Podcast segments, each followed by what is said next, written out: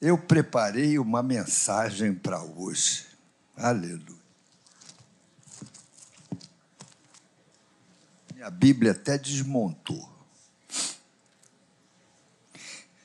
Eu queria que você prestasse atenção nesse versículo que está em Isaías, capítulo 9, versículos 1b e 2. Versículos 2 e a parte final do, do 1, do versículo 1.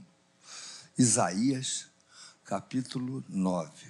O nascimento e o reino do príncipe da paz.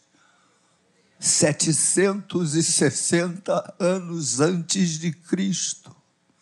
O nascimento e o reino do príncipe da paz. Mas nos últimos, no, nos primeiros tempos, tornou desprezível a terra de Zebulon e terra de Naftali. Mas nos últimos tempos, tornará glorioso o caminho do mar além do Jordão, Galiléia dos gentios. O povo que andava em trevas viu grande luz e aos que viviam na região da sombra da morte, resplandeceu-lhes a luz.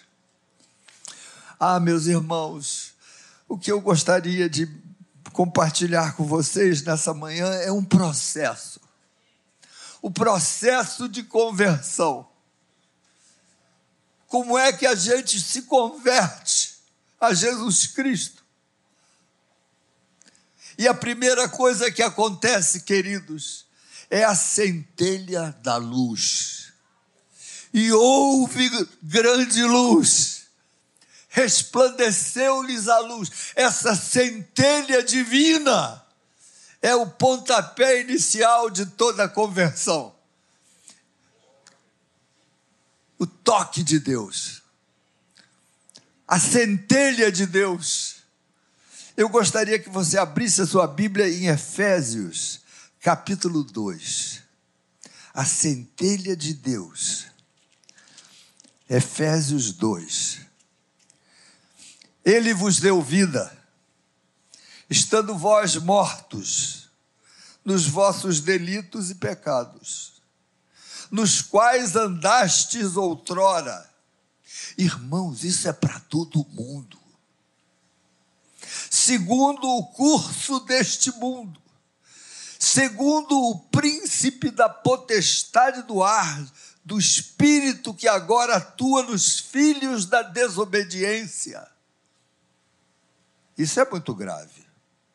Entre os quais também todos nós andamos outrora, segundo as inclinações da nossa carne fazendo a vontade da carne e dos pensamentos, e éramos, por natureza, filhos da ira, como também os demais. Mas Deus, eu gosto disso, mas Deus, Ele virou o jogo.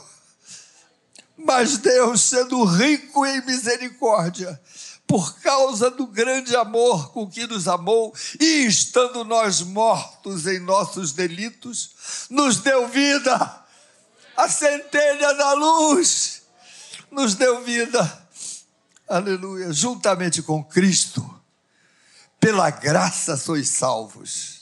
E juntamente com Ele nos ressuscitou e nos fez assentar nos lugares celestiais em Cristo Jesus. Esse é o resumo clássico do Evangelho. Só pode ter o seu nome escrito no livro da vida aquela pessoa que um dia a luz brilhou.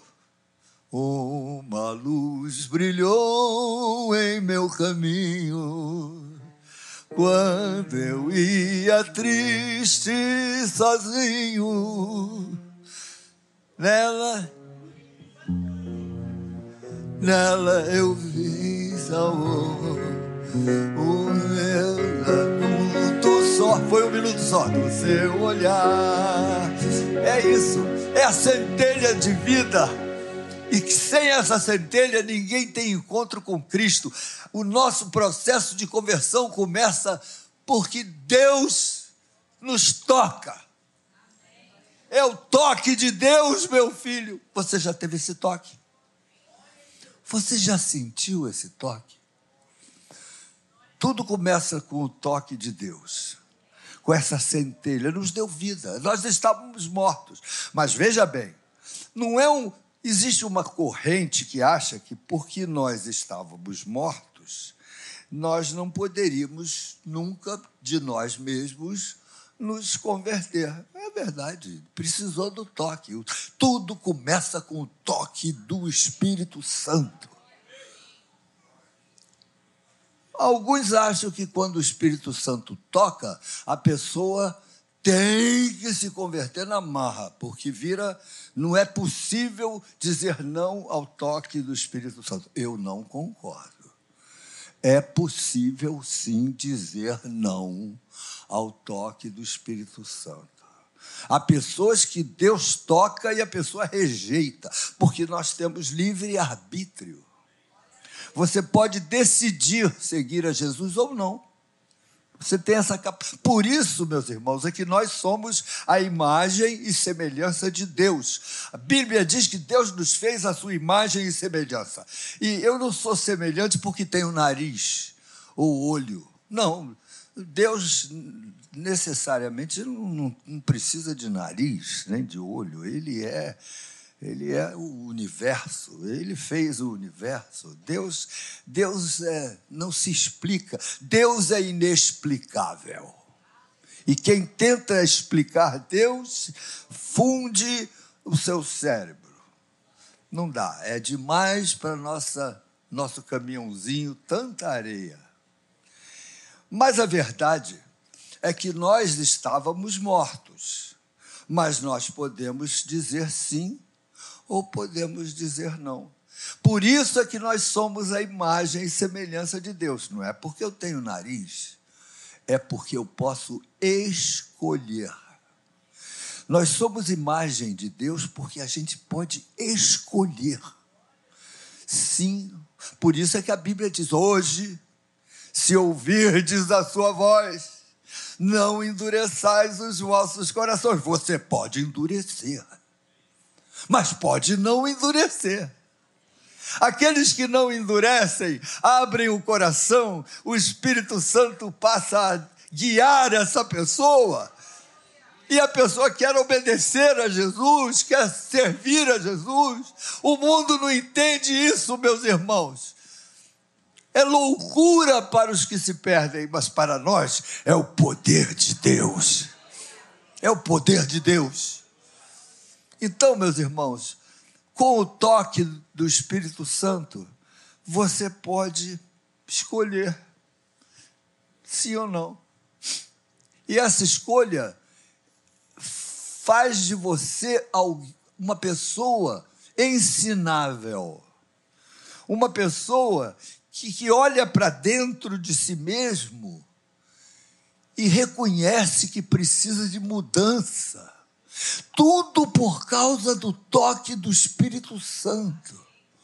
Lógico, Deus usa os seus servos e de pregar o evangelho a toda criatura. Aquele que crê e for batizado será salvo. Então nós temos que pregar o Evangelho, falar de Jesus. Mas quem salva, quem é o toque do Espírito Santo. O pregador prega, alguns, alguns recebem o toque, outros nem o toque não recebem. Entra por aqui, sai por aqui. Podem frequentar uma igreja anos e não terem nenhuma experiência com Deus. Misericórdia, Senhor, nos livra desse tipo. Eu não quero ser esse, insensível às coisas de Deus. E infelizmente existem pessoas insensíveis às coisas de Deus. Não, esse é um mistério. Quando eu chegar no céu, eu vou perguntar: meu Deus, por que, que o teu toque não tocou todos? E aí, eu creio até que Deus vai dizer: mas eu toquei. Houve um momento que eu toquei. Pessoa que não quis, mas eu toquei. Mas eu reconheço que alguns têm uns toques mais interessantes do que outros. Você que está aqui, que ouve esses cânticos, que vê testemunhos de pessoas que se, se, se transformaram totalmente. Ontem eu fui a um, a um 50 anos do pastor Carlos e um irmão da igreja, um diácono, me trouxe de táxi. Ele é chofer de táxi. Ele veio contando para mim a experiência dele, pastor. A minha mulher, eu, casados, eu bebia de ficar bêbado, de não, não, não saber onde eu estava. Teve um dia que eu fiquei tão bêbado eu dirigindo, eu apaguei, dirigindo, bêbado. Mas Deus teve misericórdia de mim, eu não, apesar disso, eu apaguei e, acendi e, e cheguei em casa sem, sem nenhum. Pastor, foi um milagre, eu agradeci a Deus ter me protegido, eu ia morrer naquele dia.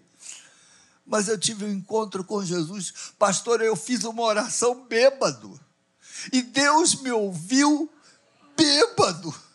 Ele me salvou aquele momento. Deus, Jesus entrou no meu coração, pastor. Eu, eu sou, eu fui Isso aconteceu há 28 anos atrás, pastor. E eu fiquei pensando, Deus toca até em bêbado.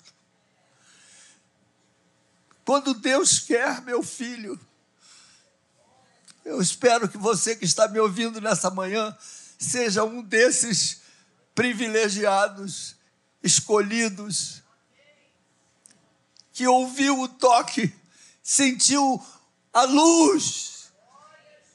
E aí, meu filho, o que que a gente tem que fazer quando Deus nos toca? Eu queria que você abrisse a sua Bíblia em Atos, capítulo 2, versículos 37 e 38. Atos 2, 37 e 38. Olha que coisa extraordinária no discurso de Pedro. Primeira vez que Pedro estava discursando, Jesus havia subido aos céus naqueles, naqueles dias, e Pedro então estava discursando, e ele falou que ele foi enfático na sua mensagem. Vocês mataram aos ao Senhor Jesus, mas Deus o fez Senhor e Cristo. Jesus é Senhor e Cristo é ungido. E a, aquelas pessoas que estavam ouvindo ficaram abaladas. E olha o que, que a Bíblia diz: ouvindo eles estas coisas, compungiu-se-lhes o coração, a luz brilhou e perguntaram a Pedro e aos demais apóstolos: Que faremos? E aí? A luz brilhou. E agora? O que, eu faço? Respondeu-lhes Pedro: Arrependei-vos e cada um de vós seja batizado em nome de Jesus Cristo para a remissão de vossos pecados e recebereis o dom do Espírito Santo. Essa é a a concentração, o resumo mais perfeito do evangelho que se possa fazer. Arrependei-vos tudo. Depois do toque, o que é que vem? Vem o arrependimento. Mas só se arrepende verdadeiramente quem é tocado. Tem gente que até tem uma espécie de remorso pelas coisas que fez, mas se não houver o toque, não é arrependimento, é só remorso. Judas teve remorso e foi se suicidar. Pedro teve arrependimento e consertou a vida. Então, meus irmãos, que faremos? Você precisa se arrepender. Aí eu e Claudete estávamos agora de manhã é, conversando sobre a mensagem e nós estávamos falando sobre arrependimento. O que, o que, que é arrependimento? Como é que a gente se arrepende? O que, que é preciso para uma pessoa se arrepender, irmãos? Só se arrepende quem desce da sua vaidade, da sua soberba, do seu orgulho, só se arrepende quem olha para si mesmo e diz: Eu não sou, eu, eu não mereço, eu não sou nada, eu, meu Deus, quem, quem sou eu? O arrependimento gera na pessoa um quebrantamento, uma, uma sensação de, de, de, que eu errei, que eu estou precisando mudar. Os orgulhosos não se arrependem, os soberbos não se arrependem, porque para se arrepender tem que cair da soberba. Tem que por isso que as pessoas, por isso que o evangelho é dito assim aos pobres era pregado o evangelho. Não é que os ricos não tivessem acesso, também, mas, ter, mas tem que se arrepender. E é mais difícil aqueles soberbos, endinheirados, que não precisam de nada, que não sentem o drama da vida. Por que, que você acha que as pessoas mais mais humildes, mais pobres, é, elas se arrependem, elas se convertem com mais facilidade, porque elas elas olham para si mesmas e elas não veem nada de tão importante assim, elas são carentes, elas olham para Deus como o protetor, como o grande Senhor. Você precisa ser pobre, você pobre aqui na alma, você precisa ser menino. O, o menino vocês já viram duas crianças, uma bate no rosto da outra, a outra chora, daí a três minutos estão rindo de novo. Estão, é, a tapa, se fosse adulto, ficava 20 anos sem falar com a pessoa, porque bateu na minha cara. Eu, Claudete estava até se, me lembrando de um crime que aconteceu em São Paulo você sabe melhor do que eu. Vem cá contar do crime. Ajuda ela a subir aqui. Isso não estava no script. Não faz mal. Nossa igreja não tem script. Você lembra daquele crime que aconteceu em São Paulo? Eu acho que foi facada. Irmãos, eu li no jornal daqui. Então aconteceu aqui no Rio de Janeiro. É, operários de obra que vêm do Nordeste para trabalhar, eles eram de uma mesma cidade e tem aquelas vendinhas de cidade, aqueles é, botiquinzinho, né? E um dia desses é, aconteceu que eles estavam é, bebendo ali, um deles deu um tapa no outro, com uma coisa assim. Se resolveram ali e, passados alguns dias, vieram trabalhar no Rio de Janeiro, em obras. E foram para a mesma companhia. Um belo dia, esse que levou o tapa planejou matar o outro. Gente, já tinham passado anos. Já tinham passado anos. E ele, então, numa situação aí que eu não lembro mais, tem muito tempo que eu li essa notícia. Eu lembro. Só um minutinho. Para que, que tu me chamou? Não, peraí. Eu, eu lembro só desse detalhe, eu não lembrava dos outros. Ele foi trabalhar numa, numa obra e, e, e chamou esse que tinha dado o tapa nele para trabalhar na obra também. E o sujeito começou a trabalhar na mesma obra. E aí?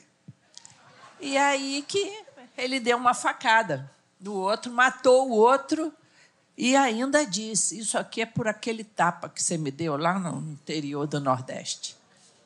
Não se arrependeu, não se quebrantou, não esqueceu a ofensa, não perdoou. Obrigado, Claudete. Irmãos, você precisa de passar pelo processo inteiro. Se você quer ser um homem transformado, lavado no sangue de Cristo. Um homem que ama a Jesus e quer obedecer aos seus princípios. Você precisa passar pelo processo. E o processo começa com a luz, com o toque de Deus, com essa, com essa centelha que vem do céu. Mas aí começa a sua parte. Você pode rejeitar, você pode aceitar. E se você aceita, qual é a sua decisão? Qual é o seu. O que, é que você tem que fazer? Arrependei-vos. E para se arrepender, tem que cair do orgulho, cair dessa, dessa sensação de que eu sou alguma coisa. É por isso que os, os grandes se convertem menos. Porque é necessário que você chegue à conclusão que eu não sou nada. Nesse sentido, meus irmãos, a dor pode ser professora. Eu quero confessar para vocês que eu, médico de garganta, no ano de 2012, 2000, 2016, eu tive um câncer de garganta. Irônico, né?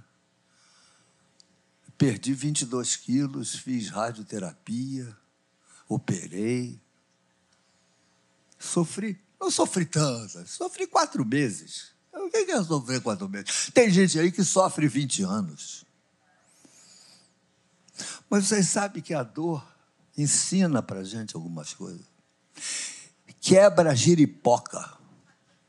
Sabe o que é giripoca? Eu também não sei, mas quebra. É.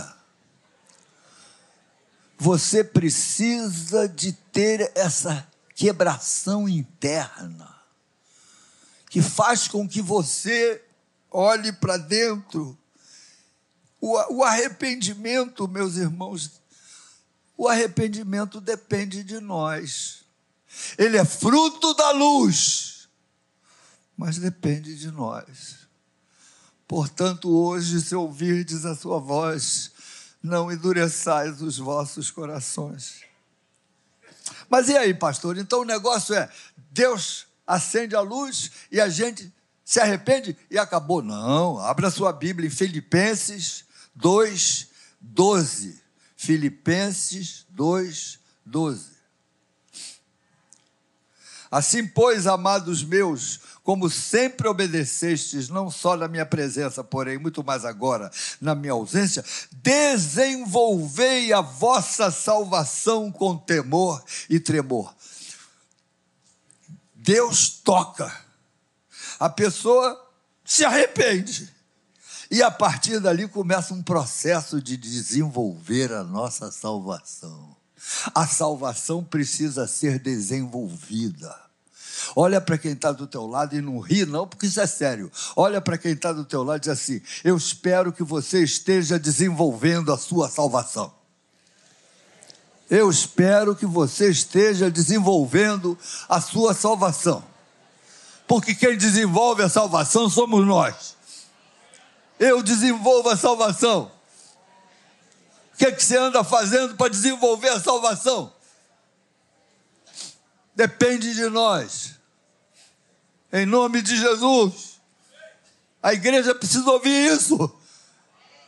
Eu preciso desenvolver a minha salvação. Como é que se desenvolve a salvação, irmãos? Em primeiro lugar, obedecendo aos princípios da Bíblia.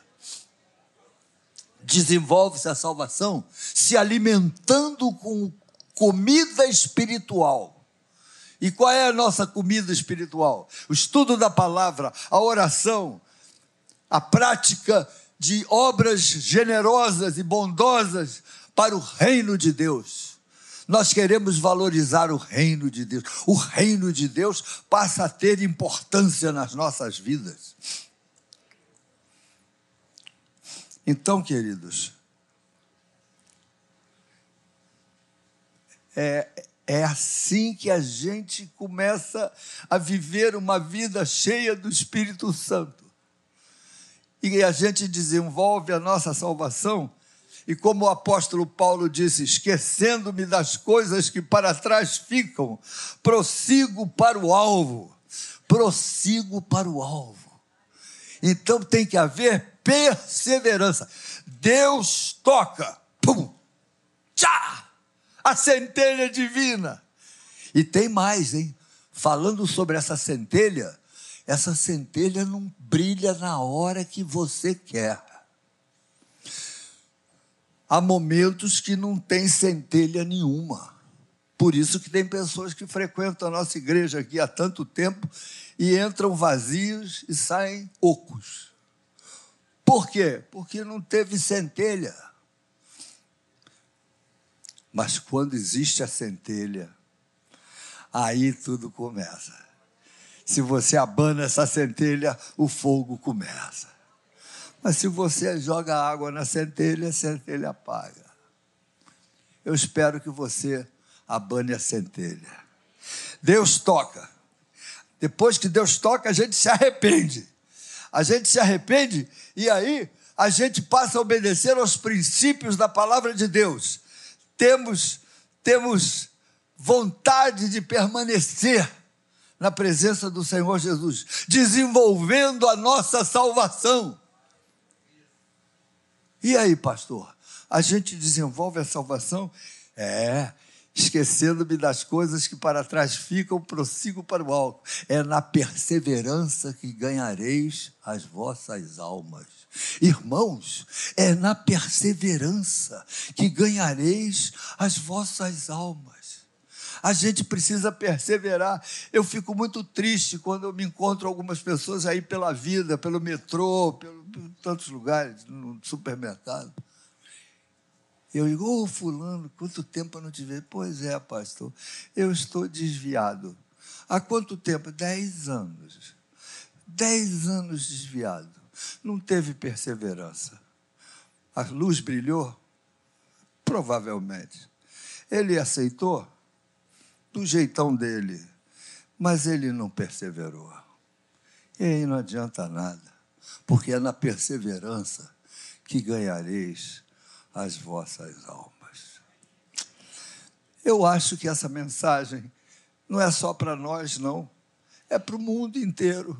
Essa mensagem para o, para o Brasil, é a mensagem para o a planeta Terra. Não importa onde a pessoa nasça, essa é a mensagem que vai fazer você chegar no céu. que mais poderemos dizer, irmãos? Está tudo resumido aí. Deus toca, pum! Tocou na tua vida? Solta foguete porque tem gente que Deus não toca, sei lá por quê. Mas se toca em você, você já é um escolhido. Por favor, aquela pessoa que você falou para desenvolver, etc., fala para ela assim: se Deus te tocou, você é um privilegiado. Pode falar pessoa: se Deus te tocou, você é um privilegiado. Você é um privilegiado. Deus te tocou. Meu filho, Deus te tocou. Você é um privilegiado. Mas então, pastor, é só isso? Não. Se Deus te tocou, você tem que se arrepender. Se você se arrepender, você vai desenvolver a sua salvação. E você vai ser salvo se você perseverar até o fim. É a mensagem do Evangelho, irmãos. Nua e crua. É, sem complicar. E por isso nós vamos participar da ceia. Porque a Bíblia diz: aquele que for tocado pelo Espírito Santo, o que Pedro falou lá no primeiro discurso da igreja, que faremos, irmãos? Que vocês arrependemos, vocês se arrependam. E que, então, eu, sabe o que eu aprendo com isso? Que o arrependimento é voluntário. Se o toque não é voluntário, se o toque é milagroso, o arrependimento é voluntário. Depende de nós. Você pode se arrepender, pode não se arrepender, depende de você. Porque Pedro não, não falou, oh, se, se Deus tiver misericórdia, vocês vão se arrepender. Não, não. Arrependei-vos, é uma ordem. Vocês precisam se arrepender. Só se arrepende quem larga a mão da soberba. Só quem desce do degrau do orgulho. Esse é o problema dos homens, é o orgulho, irmãos. Tudo se resume. Eu fui bypassado. Eu fui bypassado. Isso não fica assim. Você sabe com quem está falando? Eu sempre que eu ouço uma coisa assim, eu me lembro de um professor que nos ensinou sobre duas proteínas que nós nos resumimos quando o nosso corpo entra em decomposição.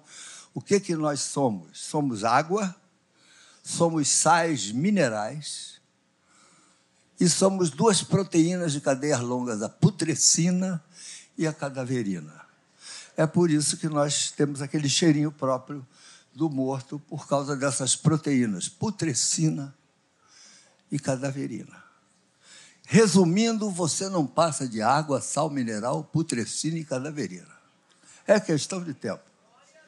Portanto, meu filho, quando você encontrar uma pessoa muito narizinho em pé, pode pensar, não fala não que ofende.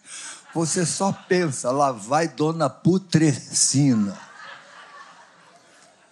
Aquele homem cheio de. O seu putrescina e seu cadaverina. caia do seu degrau. Só se arrepende quem se humilha. Mas aí começa o processo. E tem gente que para e não continua. Não desenvolve a salvação e não tem perseverança.